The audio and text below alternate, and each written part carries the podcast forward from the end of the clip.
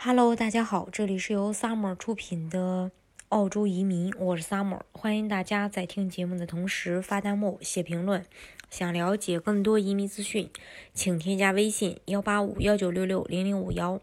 或关注微信公众号“老移民 Summer”，关注国内外最专业的移民交流平台，一起交流移民路上遇到的各种疑难问题，让移民无后顾之忧。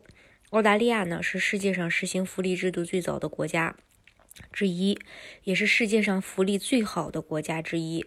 相当完善的社会福利已经覆盖全国，福利的种类呢多又齐全。那么今天呢，我们就一起来看一下它到底有哪些好的福利。首先，先说家庭福利，包括两个部分，主要是提供给家庭的补助金，以协助抚养子女。家庭可以申请每两周分期发放，或者每年的财政。年末一次性发放，嗯，第一部分呢是按每位孩子发放，发放的额度与家庭总收入有关，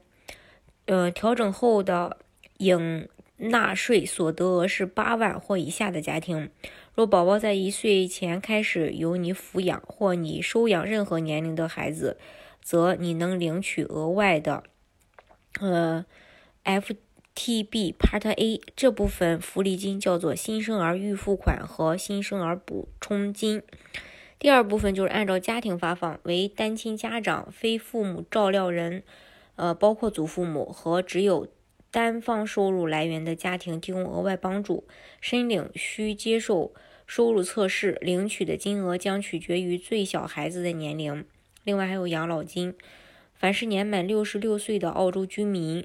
嗯，包括公民和绿卡的人，呃，并且在澳洲累计居住满十年，有至少连续五年不能中断，每月都可以收到政府支付的养老金，领取金额是根据有关的收入和资产而定的。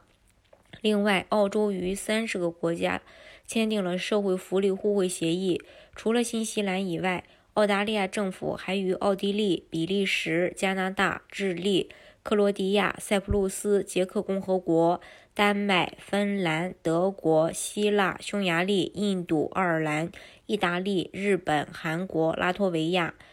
呃，马其顿共和国、马耳他、荷兰、挪威、波兰、葡萄牙、斯洛伐克共和国、斯洛文尼亚、西班牙、瑞士和美国签订了社会呃福利互惠协议。澳洲公民或者 PR 在退休之后去以上三十个国家生活，仍然能够申领养老金。另外还有育儿补贴，用于补助托儿费用。一旦符合资格，这笔津贴将直接支付给申请人的托儿机构，金额取决于申请人的家庭收入。申请人需要满足几个条件：第一，是澳洲公民或呃绿卡。呃，第二，必须居住在澳洲境内；第三，照顾未满十三岁的儿童；第四，适用的是受认可的托儿机构。托儿，另外呢，还有这个托儿假补贴，提供给新生儿或刚领养孩子的家长的离职休假补贴。符合条件的申请人最多可以领取十八周的津贴，支付天数是九十天。